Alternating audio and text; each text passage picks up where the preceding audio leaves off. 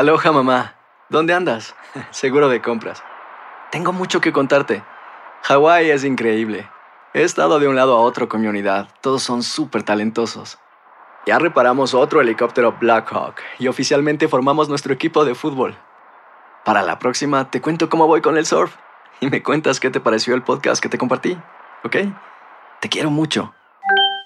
Be All You Can Be, visitando goarmy.com diagonal español. Si no sabes que el Spicy McCrispy tiene Spicy Pepper Sauce en el pan de arriba y en el pan de abajo, ¿qué sabes tú de la vida? Para, pa, pa, pa.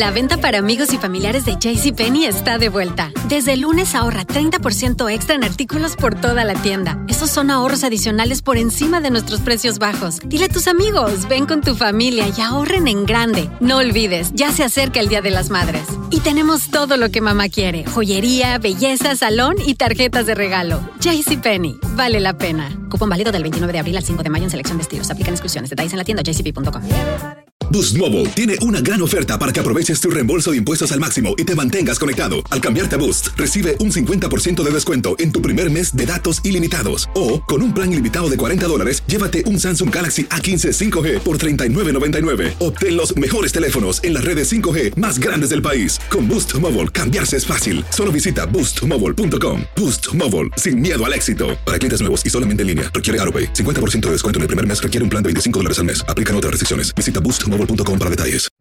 Enigma sin resolver es un podcast para mayores de edad. Algunos escuchas pueden encontrar el contenido del programa ofensivo. Recomendamos la discreción de la escucha, especialmente para menores de edad.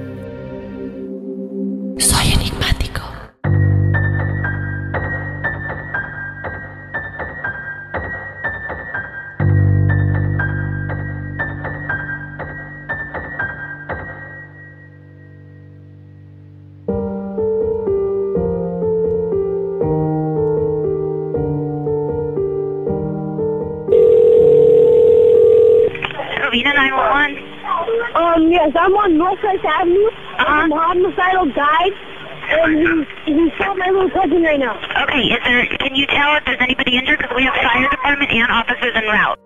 Y es en ese momento cuando Katrina Yusef Polsky, de 8 años de edad, corre a abrir la puerta y en ese momento algo muy extraño pasa. Quien se encuentra en la puerta es un hombre disfrazado de Santa Claus.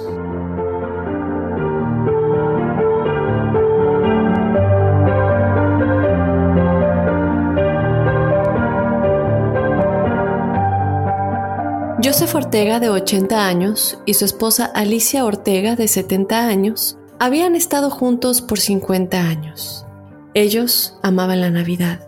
Es por esto que durante estos 50 años ellos la celebraban a lo grande con toda su familia. Era su época favorita del año.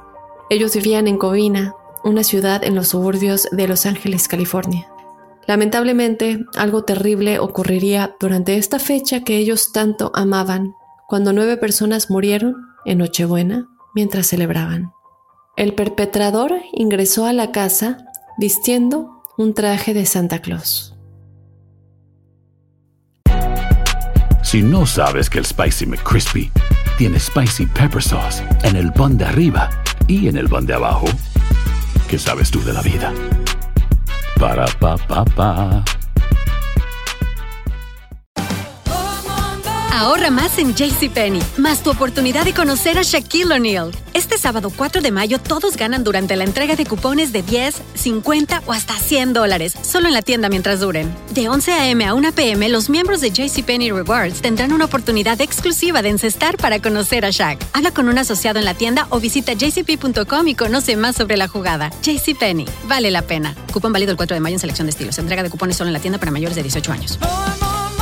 Boost Mobile tiene una gran oferta para que aproveches tu reembolso de impuestos al máximo y te mantengas conectado. Al cambiarte a Boost, recibe un 50% de descuento en tu primer mes de datos ilimitados. O, con un plan ilimitado de 40 dólares, llévate un Samsung Galaxy A15 5G por $39.99. Obtén los mejores teléfonos en las redes 5G más grandes del país. Con Boost Mobile, cambiarse es fácil. Solo visita boostmobile.com. Boost Mobile, sin miedo al éxito. Para clientes nuevos y solamente en línea, requiere AroPay. 50% de descuento en el primer mes requiere un plan de 25 dólares al mes. Aplican otras restricciones. Visita boostmobile.com para detalles. En Sherwin Williams somos tu compa, tu pana, tu socio, pero sobre todo somos tu aliado. Con más de 6.000 representantes para atenderte en tu idioma y beneficios para contratistas que encontrarás en aliadopro.com. En Sherwin Williams somos el aliado del PRO. Antes de continuar, quiero recordarte que tú puedes ser parte de Enigma sin resolver escribiéndonos tu testimonial enigmático con tu experiencia paranormal o sobrenatural a enigmas.univision.net. De igual manera, nos puedes seguir en las redes sociales, nos encuentras en Facebook y en Instagram como Enigmas sin resolver. Soy enigmático. Muchos amamos estas fechas, las cuales consideramos mágicas, la Navidad, la Nochebuena, en México las posadas y todo lo que se hace en vísperas de Navidad pero no para todos son estas fechas mágicas, ya que muchos viven tragedias horrorosas que representarían todo lo contrario a lo que es la Navidad. Eso es lo que le pasó a la familia Ortega en el año 2008, cuando al celebrar juntos en familia, alguien disfrazado de Santa Claus entró a su casa, comenzó a disparar a todos y terminó incendiando el hogar.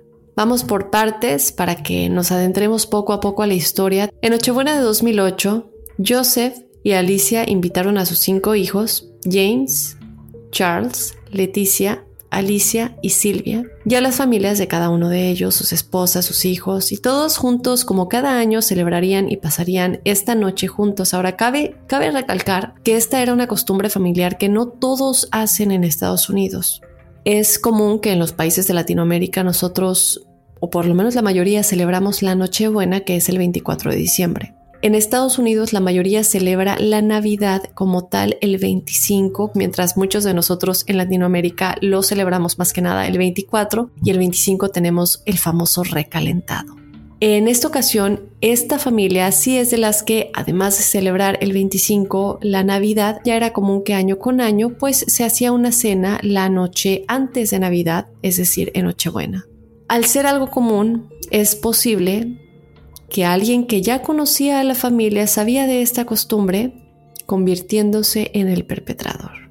Esta noche, como te comento, están los hijos, los nietos y más invitados, entre los cuales terminan siendo alrededor de 20 y 30 personas esta noche, en la cual pues todos cenan, disfrutan de las bebidas que se ofrecen, tanto bebidas navideñas como algunas bebidas alcohólicas, y todos están pasando esta noche maravillosa en familia, con juegos de mesa, con videojuegos, muchos otros, pláticas y, una noche muy amena, ¿no? Como lo es la Navidad en familia.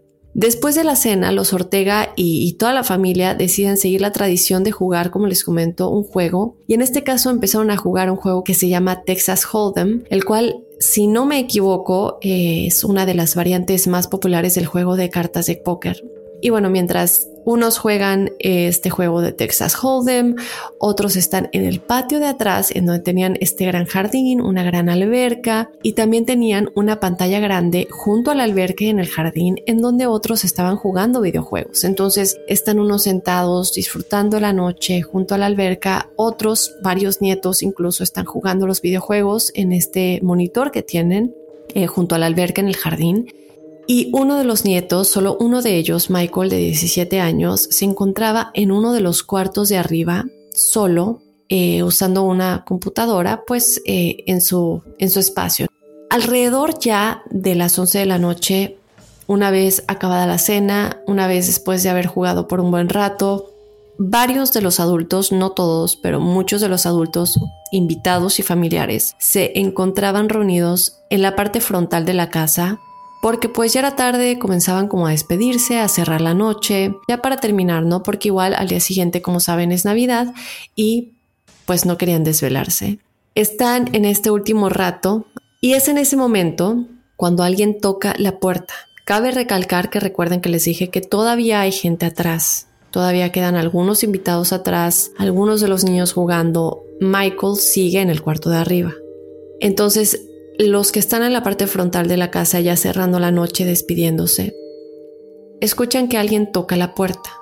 Y es en ese momento cuando Katrina Yusef Polsky, de 8 años de edad, y que además era una de las nietas, hija de Leticia, quien obviamente es una de las cinco hijas de los Ortega, corre a abrir la puerta y en ese momento algo muy extraño pasa. Quien se encuentra en la puerta es un hombre disfrazado de Santa Claus y quien traía además la típica bolsa que trae Santa llena de regalos, roja con su cinta blanca, en su mano derecha.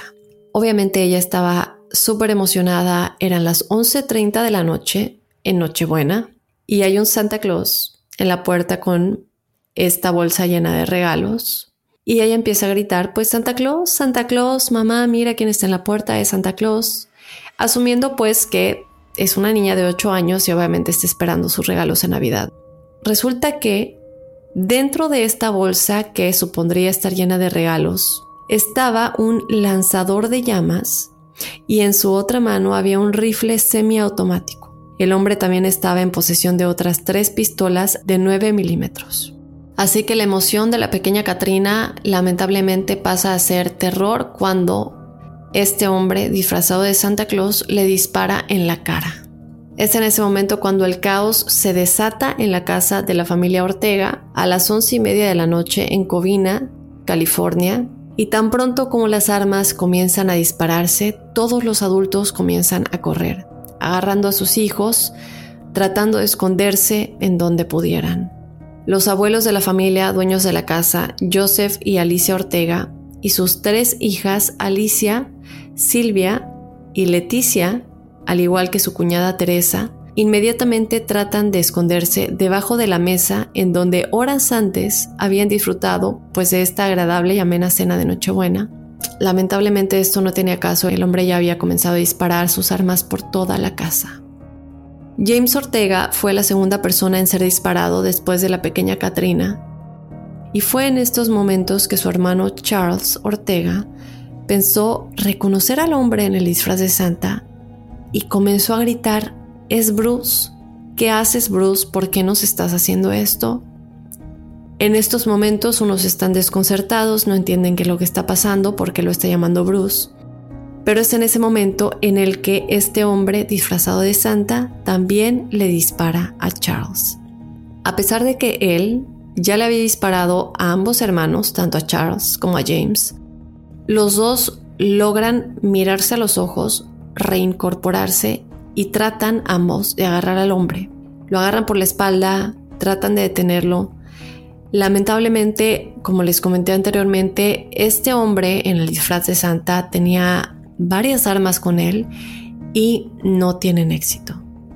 En ese momento, después de este forcejeo y posterior asesinato tanto de Charles como de James, Joseph y Alicia y sus dos hijas Silvia y Alicia fueron asesinados. La única de sus hijas en sobrevivir fue Leticia, quien era la madre de Katrina, la pequeña que les acabo de comentar de 8 años, que le abrió la puerta al hombre disfrazado de Santa. El hombre deja de disparar y abre esta bolsa, que supuestamente está llena de regalos, y saca el único regalo que tiene para revelar el lanzador de llamas.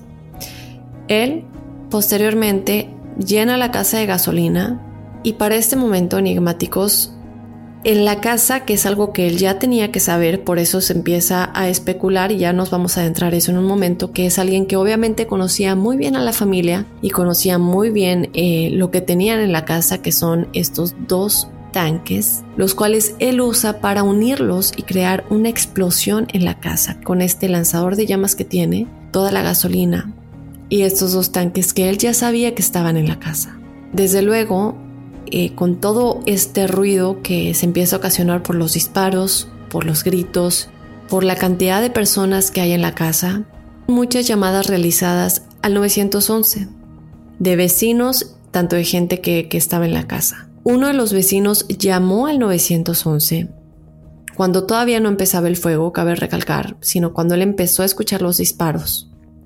Y otro llamó ya posteriormente cuando vio la casa en llamas y después la única hija que quedaba con vida, Leticia, la mamá de, Katrina, llamó al 911 y estaba completamente histérica. Como estoy segura, muchos de ustedes igual lo estarían, no se pueden imaginar la desesperación que uno puede sentir viviendo pues esta cena navideña en familia y de pronto alguien entra, le dispara a tu hija y después a toda tu familia. Hello, hello. Hi. Please come immediately. Who's in your house? Immediately. Ma'am, is the guy in your house right now? We're having two houses down on the cookie Okay, okay. Ma'am, ma'am, hold on. Hold on. Is he at your house? Yes, he's downstairs shooting. What do you think his name is, Bruce? His name is Bruce Pardo. Okay, and who is he to you guys? He's, he's, excuse me? Who is he to you? He is, he was, he's my ex-brother-in-law. He's, they're going through a divorce right now. Okay. With my sister. Hold on one second, okay? He's, I don't know who else is alive. I know, I know, ma'am. Just stay on the phone with me, okay? My whole family, there's 30 people, 25 people. I know, I know. It's okay. The officers are there. They're trying to get to you guys, okay? En estos momentos, el fuego pues ya había alcanzado eh, una magnitud muy grande, casi incontrolable, entre 12 y 15 metros de alto. Y con referencia a esto que les estoy diciendo, le tomó realmente a 80 bomberos una hora y media para poder controlar este incendio. La mayoría de los invitados que quedaban lograron escapar, independientemente obviamente de la familia que murió, los cuatro hijos, los dos padres. Y los detectives creen que esto es independientemente de la familia que ya había sido asesinada lamentablemente. Y los detectives creen que esto es porque, como comentamos hace un momento, muchos de ellos estaban en la parte trasera de la casa jugando videojuegos y pasando el rato junto a la alberca y realmente pues no habrían escuchado los primeros disparos. Pero desde luego que una vez que escucharon los gritos, empezaron a ver que esto estaba saliendo de control, algo estaba pasando adentro, agarran a sus hijos y escapan. Tres personas, sin embargo, fueron heridas gravemente, entre ellos, desde luego, la pequeña Katrina, quien abrió la puerta y a quien él le disparó en la cara, pero ella tuvo mucha suerte, chicos, porque la bala solo le rozó la mejilla y la mandíbula. Sí le tuvieron que hacer cirugía, pero logró recuperarse por completo. Por otra parte, una de las nietas de 16 años también fue herida de gravedad después de que él le disparó en la espalda y otra de las nietas de 20 años de edad también fue herida de gravedad al saltar del segundo piso tratando de escapar del asesino.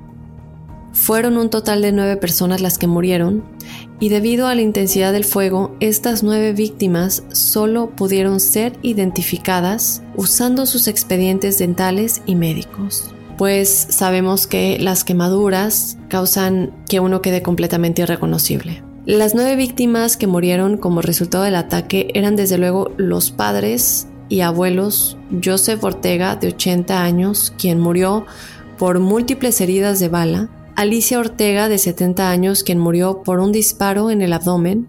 Cuatro de sus cinco hijos murieron, como les comentaba, Charles, James, quienes ambos pues trataron anteriormente de detener al hombre y entre los dos forcejearon sin éxito, y también Alicia y Silvia, y todos ellos murieron tanto por las heridas de bala como por el fuego.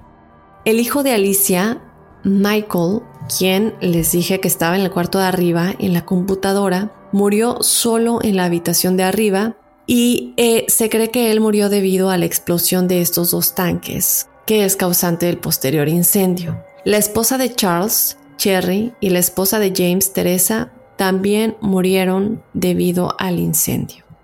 Fue simplemente imposible salir de la casa, ya en llamas, no vieron salida y ellas sí mueren por el incendio. Vamos a empezar a adentrarnos poco a poco a qué pasa cuando la policía llega, quién es la persona que cometió esto y por qué sigue siendo un enigma realmente tanto el motivo de la masacre como el plan final. Ya van a entender un poquito a lo que me refiero. Después de todo esto, obviamente se logra controlar el incendio, como les dije, entre 80 bomberos más o menos les tomó entre hora y media y dos horas lograr controlarlo para que se den una idea de la magnitud. llega la policía e inmediatamente se comienza a interrogar pues a los sobrevivientes desde luego para tratar de entender y descubrir quién podría haber hecho esto y por qué alguien hubiera querido lastimar a esta familia de una manera tan horrorosa y en una fecha que sobre todo esta persona en específico sabía que celebraban la Nochebuena. No decidió hacerlo el 25, sino el 24, que sabía por seguro se reunirían en la noche.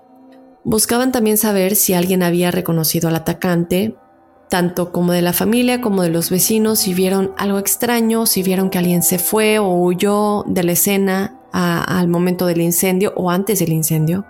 Resulta que para sorpresa mía, y estoy segura que va a ser sorpresa para muchos de ustedes, muchos de los invitados dijeron que sí reconocieron al hombre.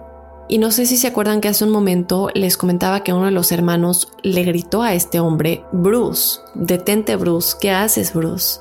Entonces, es en este momento que muchos comienzan a poner atención a la cara del hombre debajo del disfraz de Santa y al momento del el interrogatorio de la policía, muchos en efecto dicen que lo reconocían como este famoso Bruce. Una de ellas es la hermana, la única de las Ortega sobreviviente, la hermana eh, Leticia, la hija Leticia, y ella dice que en efecto se trataba de Bruce Pardo.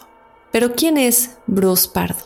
Bueno, Bruce es, o era más bien, el ex esposo de su hermana Silvia.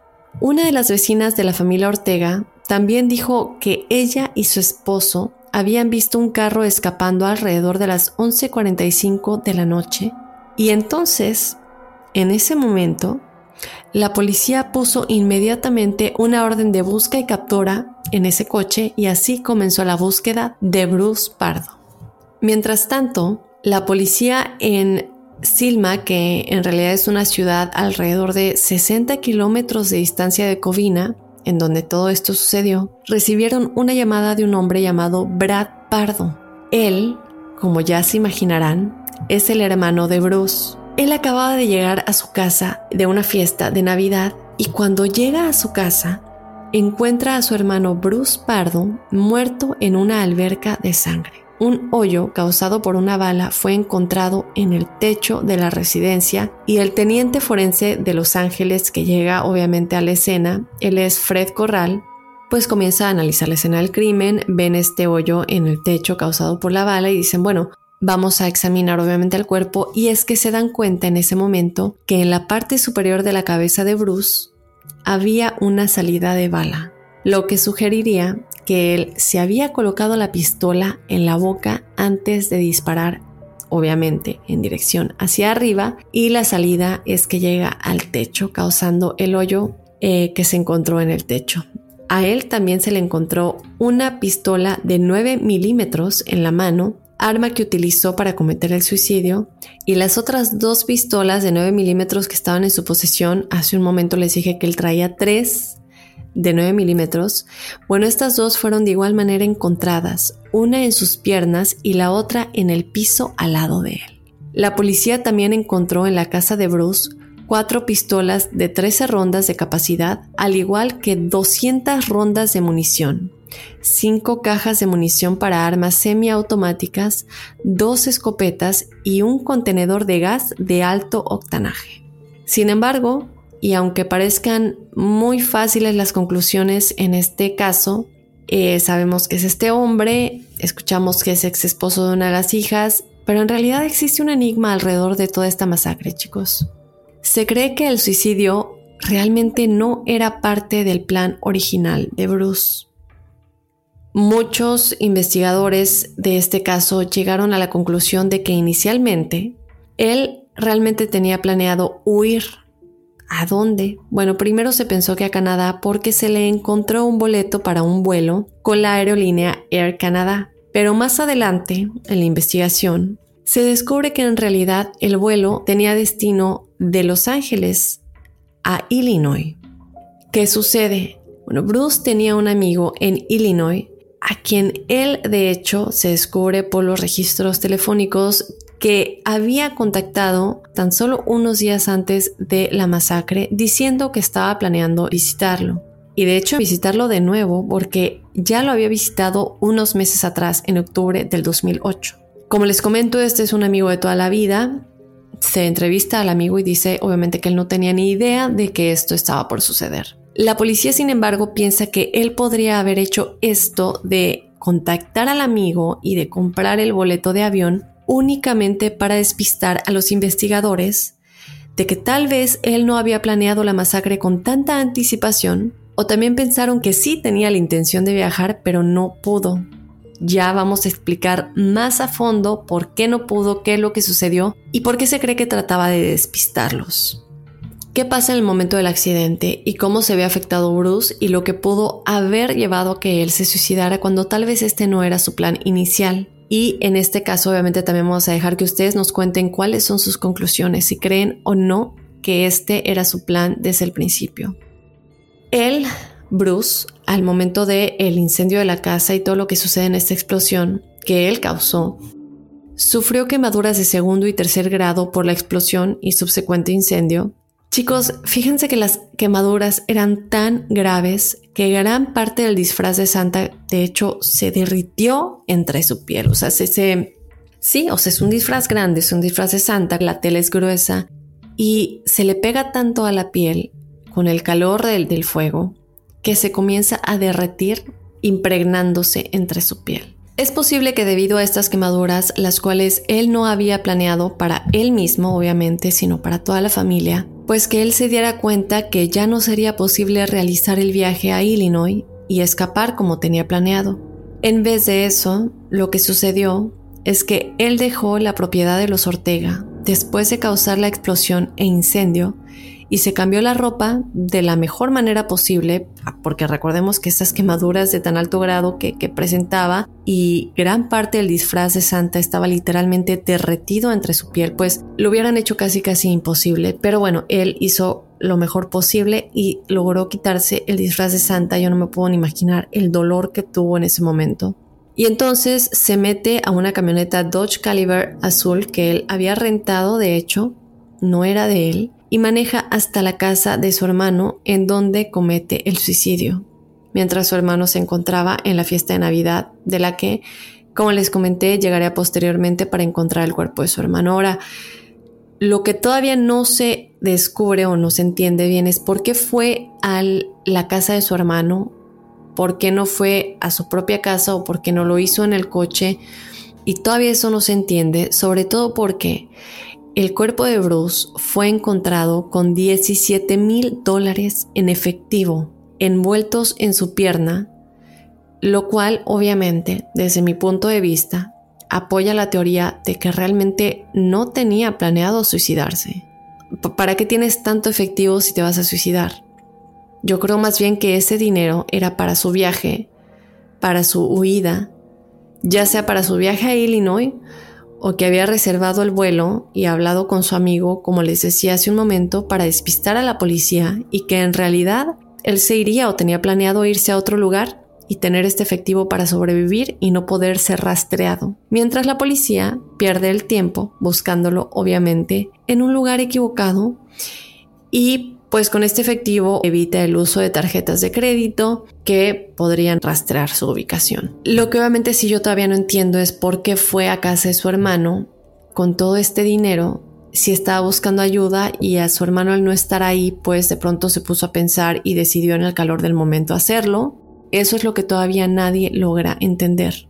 Un reporte toxicológico, de hecho, tanto de su sangre como de su orina, mostraron positivo por cocaína, lo cual yo sí creo que usó justo antes de cometer la masacre para tal vez agarrar valor y estar un poco más fuera de sí. Por lo cual, digo, obviamente no estoy diciendo que esto sucedió por el uso de la cocaína, sí creo que esto fue planeado 100% con anticipación, pero el uso de la cocaína sí creo que pudo haber sido como algo que le diera como el último valor de ya vamos a hacerlo.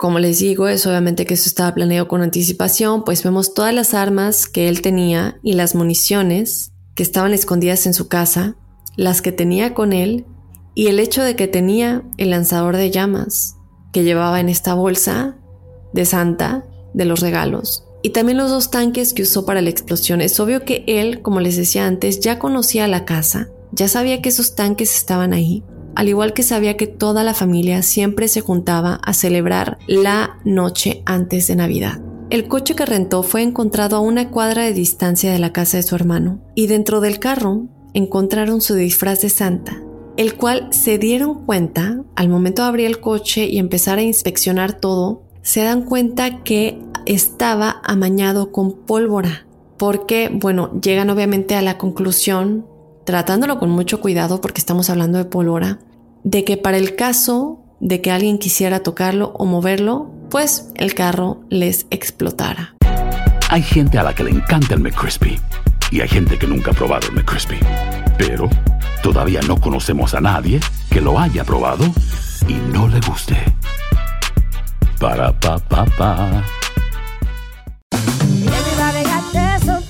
La venta para amigos y familiares de JCPenney está de vuelta. Desde el lunes ahorra 30% extra en artículos por toda la tienda. Esos son ahorros adicionales por encima de nuestros precios bajos. Dile a tus amigos, ven con tu familia y ahorren en grande. No olvides, ya se acerca el Día de las Madres. Y tenemos todo lo que mamá quiere: joyería, belleza, salón y tarjetas de regalo. JCPenney, vale la pena. Cupón válido del 29 de abril al 5 de mayo en selección de estilos. Aplican exclusiones. Detalles en la tienda jcp.com.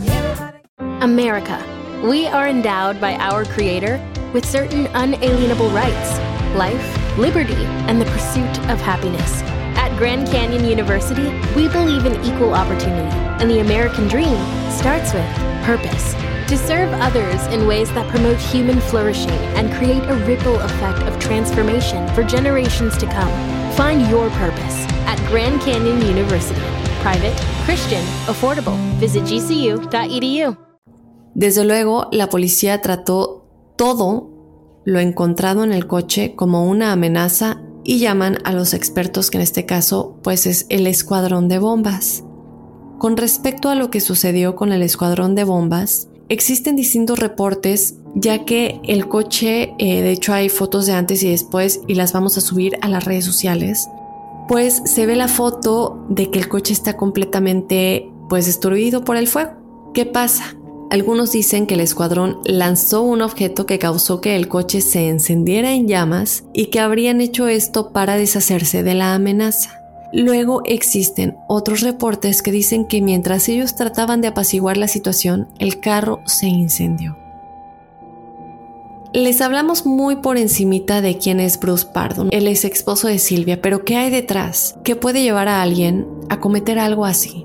Obviamente eso tiene un poco de historia, y aunque siempre va a ser un enigma el por qué, y también va a ser un enigma el si desde un principio pensaba suicidarse o no, vamos a tratar de entender un poco qué hay detrás de esta historia trágica de Navidad. Bruce Pardo nació el 23 de marzo de 1963 en Los Ángeles, California. Él atendió la escuela preparatoria John H. Francis en Sun Valley, en Los Ángeles, y se graduó para atender a la Universidad de California State en Northridge. Después de esto, él comenzó a trabajar en los laboratorios Jet Propulsion en Los Ángeles y eventualmente, con su avance profesional, consiguió un mejor empleo como ingeniero eléctrico en ITT Electronic Systems. Para esto, él ya tenía un muy buen puesto y fue en el año 2004 cuando Bruce conoce a Silvia Ortega. La pareja se enamora perdidamente y deciden casarse un par de años más tarde, en enero del 2006. Ellos realmente tenían un matrimonio ejemplar y su futuro se veía como un futuro de ensueño. Ellos tenían una casa de medio millón de dólares y la casa estaba ubicada únicamente a pocos kilómetros de una de las iglesias a las que Bruce, de hecho, era voluntario. Ellos también tenían un hermoso perro llamado Saki. Vemos esta pareja que realmente está viviendo una vida de ensueño. Se casan, tienen un perro, tienen hijos, ya nos vamos a entrar a lo de los hijos, y tienen una buena posición económica, ¿no? Ellos tenían tres hijos, incluyendo a su hija de cinco años, con quien Bruce aparentemente era muy cercano, y dos hijos de Silvia de su matrimonio previo. De todo este dinero que ellos ganaban, la pareja logró ahorrar alrededor de 88 mil dólares juntos en tan solo dos años, lo cual tenían en una cuenta de ahorro, y lo querían como un plan de prevención en caso de que alguno de ellos quedara desempleado. muy bueno ahorrar, esto obviamente lo tenían muy claro. Sin embargo, en el año 2007 todo comienza a empeorar para Bruce. En diciembre del 2007, Silvia comenzó a dormir en un cuarto diferente de la casa, ya no en el cuarto que compartían juntos, y comenzó a pasar los fines de semana en casa de sus padres, Joseph y Alicia, en donde sucedió la masacre. Eventualmente ella le pidió el divorcio a Bruce. Ella alegó que Bruce era una mala persona y que ella no se había dado cuenta al principio de la relación, pero conforme pasó el tiempo comenzó a ver la persona que en realidad estaba debajo de esta máscara que él tenía cuando la conquistó. Ella decía que Bruce se negó a abrir una cuenta de banco compartida con Silvia, a pesar de que entre los dos estaban ahorrando esos 88 mil dólares, y también alegó que él se rehusó a tomar parte en nada que tuviera que ver con el cuidado de los niños, especialmente los dos del matrimonio anterior de Silvia. Él no quería que nada del dinero que él ganaba fuera hacia los dos hijos de Silvia o que lo vieran como una figura paterna. Él decía que no pensaba hacer eso debido a que él entró en ese matrimonio con ningún hijo propio. Para empeorar las cosas, hacia como él se portaba con Silvia, ella de hecho descubrió que Bruce sí tuvo un hijo antes del matrimonio, un hijo llamado Matthew de su matrimonio anterior. Y no era el hecho de que él tenía un hijo de un matrimonio anterior lo que le molestaba, porque esto en realidad ella declara que no hubiera sido un problema para ella, tomando en cuenta que ella misma tenía dos hijos de su propio matrimonio anterior, sino era el hecho de que él le había mentido al respecto y le había echado en cara que eso era horrible y que él no tenía hijos cuando entró en esa relación. Él no había visto a su hijo Matthew hace ya años. Se dijo que él no quería tener nada que ver con él, pero aún así lo reclamaba como dependiente para propósito de impuestos. Aquí ya vemos una tendencia poco a poco y lo van a ver todavía peor cuando empecemos a hablar un poco más de la vida de, de, Bruce, de cómo es alguien que obviamente no está estable mentalmente. En el año 2001, cuando Bruce y su ex esposa Elena aún estaban juntos y su hijo Matthew tenía tan solo 13 años de edad, Elena dejó a Bruce y a Matthew solos en la casa para ir a hacer el súper, lo cual no era un problema y es algo que ya había hecho varias veces. Cabe aclarar que para ese entonces Bruce y Elena ya comenzaban a tener un poco de problemas. Entonces, bueno, ella va al súper y de alguna manera Matthew termina en la alberca cuando no sabe nadar. Se dice que Bruce lo encontró boca abajo en el agua inconsciente y que cuando Elena llegó, Bruce estaba ahí sosteniendo a Matthew, pero sin hacer nada, sin tratar de ayudarlo, sino que simplemente estaba congelado. Elena inmediatamente llevó a Matthew al hospital, en donde los paramédicos lograron resucitarlo y posteriormente llevarlo a Los Angeles Children's Hospital. Pero, pues desafortunadamente y por el largo tiempo que él estuvo boca abajo en el agua, Matthew quedó con severo daño cerebral y a causa de esto, pues tendría que usar por el resto de su vida una silla de ruedas y tener cuidado 24/7.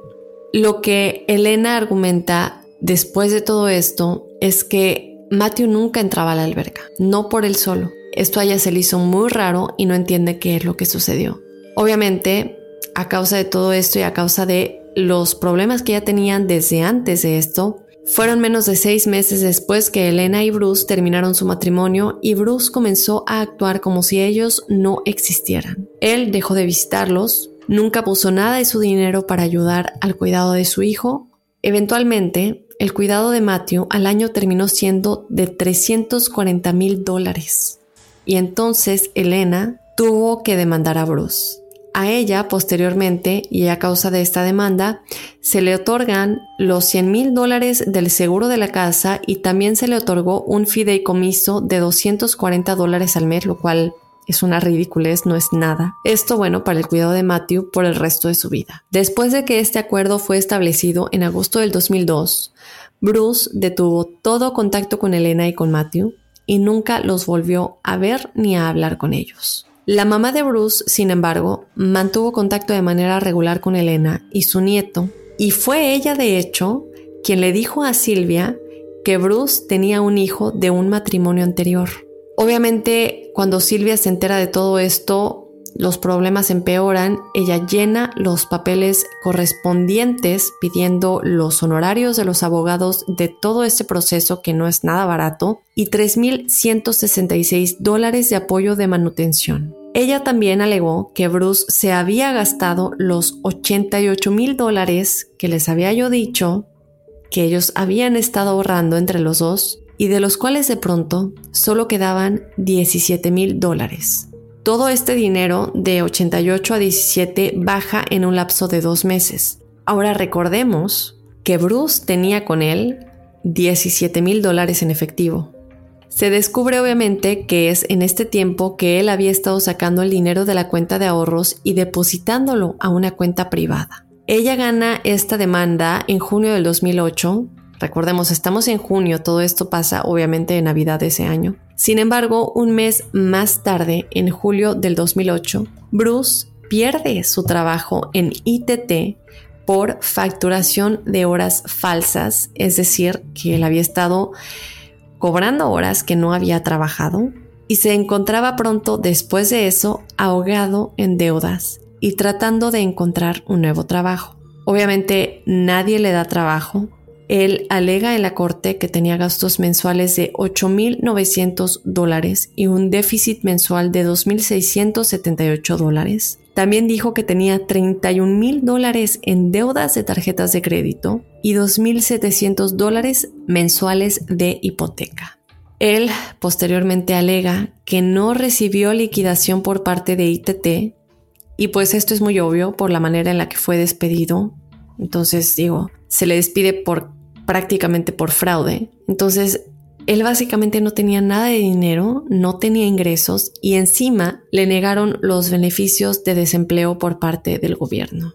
La corte entonces no le perdona nada, pero sí le baja los pagos a Silvia a 1.786 dólares al mes, al igual que 3.500 dólares por perder pagos anteriores. Cuando el caso se cerró, a tan solo una semana antes de la masacre, Parece que la corte terminó otorgándole perdón por todos los pagos, al igual que dándole la casa a Bruce. Sin embargo, aún se le dejó un pago único de 10 mil dólares para Silvia, al igual que el anillo de diamantes que le dio de compromiso, y también se le pidió regresarle el perro, Saki, que tenían entre los dos. Ahora, Pensemos en el anillo nada más, el anillo de diamantes de, compromiso. Este es un anillo que por una o por otra terminó eh, quedándose Bruce al final de esta relación y que ahora pues le tenía que regresar a Silvia. Este anillo simplemente ya con este anillo son miles de dólares evidentemente que él tendría en la bolsa y él no soporta la idea de tener que regresarle este anillo a Silvia. Esto lo enfurece, porque bueno, además él alegaba que mientras él tenía que darle este dinero y darle de regreso este anillo, pues que ella no tenía realmente ningún gasto importante porque estaba viviendo en casa de sus padres, no estaba pagando renta, no estaba pagando luz, agua, nada, realmente vivía con sus papás, sus papás vivían muy bien y pues Aparte se acababa de comprar un carro de lujo, se iba a Las Vegas todo el tiempo con sus hermanas y amigas y amistades, estaba tomando clases de golf, se iba al spa todo el tiempo y bueno, cosas que sí se comprobaron, pero que realmente no son relevantes para el caso. Sin embargo, bueno, él alega todo esto y obviamente lo enfurece demasiado. Entonces se cree que todo esto, encima de todas las demandas y el hecho de que él tenía problemas económicos, es la razón por la que él decidió llevar a cabo la masacre. ¿Por qué decide matar a toda la familia, irse en contra de gente inocente? Es todavía un enigma sin resolver. ¿Por qué se suicidó cuando realmente tenía 17 mil dólares en efectivo con él y había comprado un boleto para huir? Sigue siendo un enigma sin resolver si esto ya estaba planeado o no, o si él ya no vio salida también después de las heridas tan graves que él también sufrió en el incendio. Pues es algo que aún no se sabe y que quedará obviamente inconcluso o a la conclusión a la que ustedes quieran llegar. Después de la masacre, Leticia, como les comentaba, la única hija sobreviviente de los Ortega y hermana de Silvia, comenzó a escribir su propio blog Leticia's Hope, La Esperanza de Leticia, el cual les vamos a dejar en la descripción de este episodio. Pueden ver el link. Ahí ella cuenta toda la historia de su familia, lo que sucedió. Eh, hay fotografías y, ella también da mucho apoyo pues a gente que se encuentra en situaciones similares. Verán todas sus experiencias, historias de amor, cómo sanó lo que pasó con su familia y como les digo, no trata más que nada dar esperanza a, gente que haya pasado por algo similar. Su hija Katrina también, la niña de 8 años que sufrió el disparo en la cara, quien le abrió la puerta a Bruce eh, cuando vio que era Santa Claus, ahora de hecho aboga por aquellos que han sufrido a causa de la violencia por armas de fuego. Es bueno, una historia realmente intrigante, una historia realmente horrorosa y de miedo, algo que sucede en una época mágica como lo es la Navidad y que no es la única. Hubo varias, de hecho, estuvimos debatiendo en cuál eh, incluir en este episodio. Eh, hay muchos, muchas masacres, muchos asesinatos, desapariciones y cosas intrigantes y de miedo que han pasado en estas épocas navideñas. Esta es una que nos llamó mucho la atención, sobre todo porque aún no se sabe exactamente cuál era el plan final de Bruce y bueno, pues nunca lo sabremos. Obviamente quiero saber tu opinión, qué es lo que tú opinas de este tema, si crees que Bruce realmente ya tenía planeado suicidarse desde un principio, si crees que realmente iba a ir a Illinois o solamente lo hizo para despistar a los policías y su destino era otro. Lo que sea que tú creas de este caso, por favor déjanoslo saber. Recuerda que nos puedes contactar escribiéndonos a enigmas.univision.net en donde nos puedes dejar saber tus opiniones, al igual que proponernos temas nuevos o contarnos tu experiencia paranormal o sobrenatural para ser parte del episodio de testimoniales. También nos puedes seguir en las redes sociales, estamos en Instagram y en Facebook como Enigmas sin resolver ya esta semana, bueno, depende de cuándo estés escuchando este episodio, pero bueno, ya esta semana es Navidad y Nochebuena. Yo deseo que la pases muy bien en compañía de toda tu familia, en compañía de todos tus seres queridos. Y si no celebras Navidad, también. Yo soy Dafne Wegebe y nos escuchamos la próxima semana. Soy enigmático.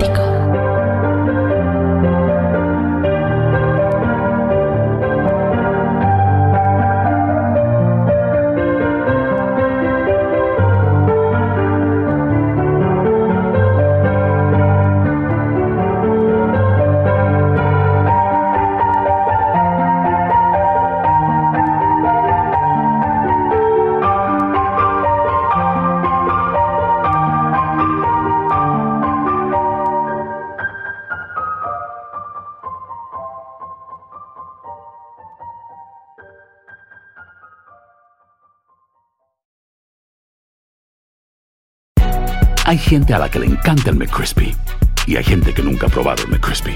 Pero todavía no conocemos a nadie que lo haya probado y no le guste. Para pa pa pa. Ahorra más en JCPenney, más tu oportunidad de conocer a Shaquille O'Neal. Este sábado 4 de mayo todos ganan durante la entrega de cupones de 10, 50 o hasta 100 dólares, solo en la tienda mientras duren. De 11 a.m. a 1 p.m., los miembros de JCPenney Rewards tendrán una oportunidad exclusiva de encestar para conocer a Shaq. Habla con un asociado en la tienda o visita jcp.com y conoce más sobre la jugada. JCPenney, vale la pena. Cupón válido el 4 de mayo en selección de estilos. Entrega de cupones solo en la tienda para mayores de 18 años. Lucero junto a José Ron protagonizan El Gallo de Oro. Gran estreno miércoles 8 de mayo a las 9 por Univisión. Y de las mejores.